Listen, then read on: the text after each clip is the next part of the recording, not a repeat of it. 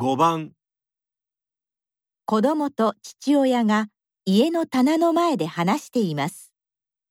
二人は時計をどこに置きますか？ねえお父さん、これ、この棚に置いてもいい？ああ綺麗な時計だね。いいよ。どこに置こうかな？もし一番高いところに置いて落ちたら危ないよ。真ん中が見やすいんじゃない？でも僕、そこは届かなくて置けないよ。だからここは？そんな下に置いたら時間が見にくいよそうか。じゃあ、隅に置いても同じだね。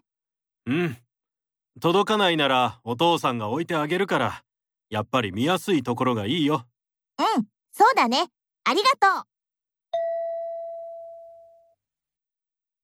二人は時計をどこに置きますか？